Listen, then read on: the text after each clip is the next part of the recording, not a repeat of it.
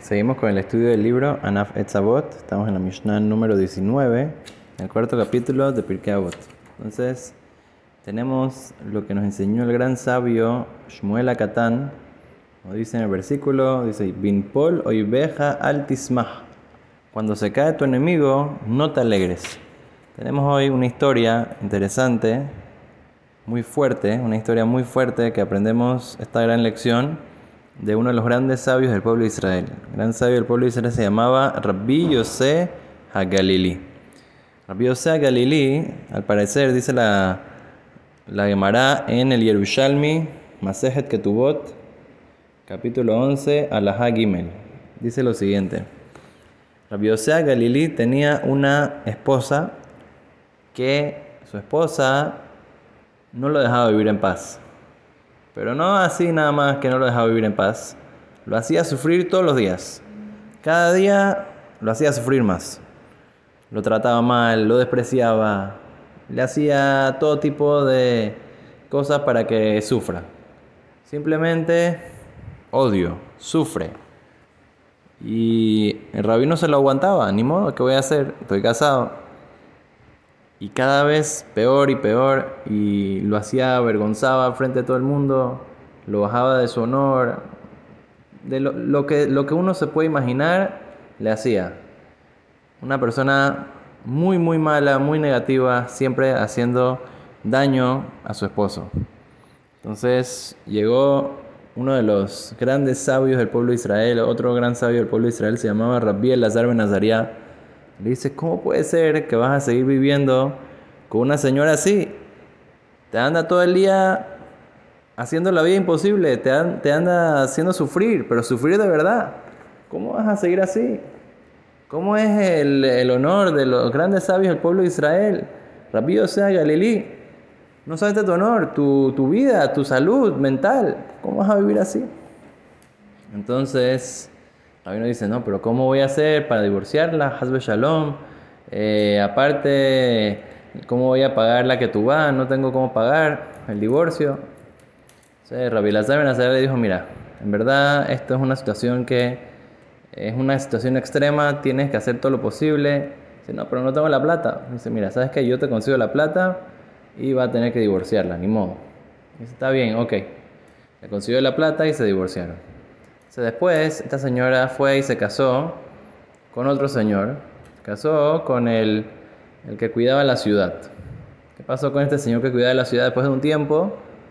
Pobrecito se hizo, se hizo ciego. Entonces, ¿qué pasó? Iba el señor ciego y, y la señora iban por toda la ciudad pidiendo de acá, pidiendo caridad porque no tenían cómo vivir, ya no tenía trabajo, ya no tenía cómo mantener a la familia. Entonces iban de casa en casa pidiendo una, limosna aquí, un pancito acá, un centavo acá. Se dice que llegó un día que fueron por toda la ciudad, tocaron cada puerta, ya la gente se cansó, nadie le dio un centavo. Estaban limpios. Y habían pedido a toda la ciudad, nadie les dio nada.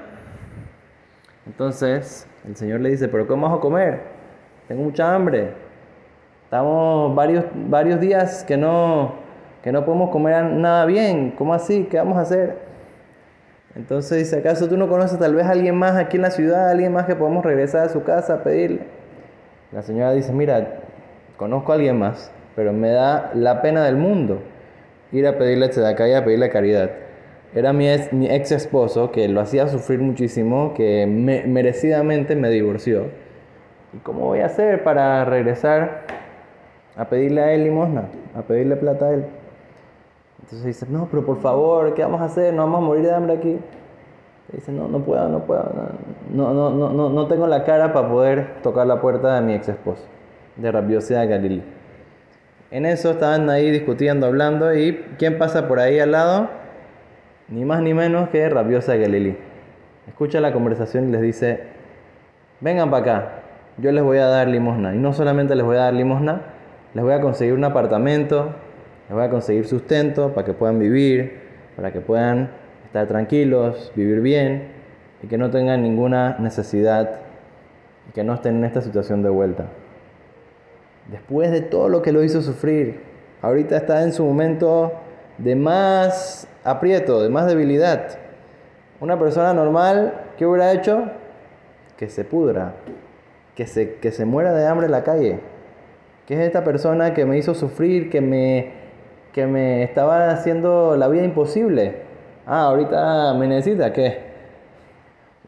Ahorita, ahorita que me busque, pues. Dice, no. Los grandes sabios del pueblo de Israel nos enseñaron una persona no debe de tener ese rencor y no debe estar mirando a la persona y diciendo, oh, esa persona me hizo sufrir, ahorita que sufra él. No. La persona debe ser ayudada, una persona, y ni siquiera uno debe de alegrarse. Pueblo y veja altis más, cuando se cae tu, tu enemigo, no te alegres. Que no es un, un motivo de, de, alegría, es un motivo para ayudar al compañero.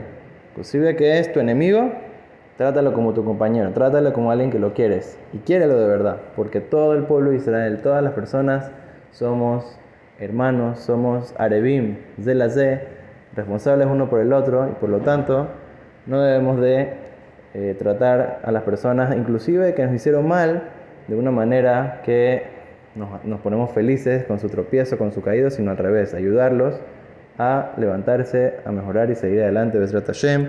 Por este mérito, que Baruj siempre nos mande, Berajá, Atzlajá, salud y todo lo bueno. Amén, que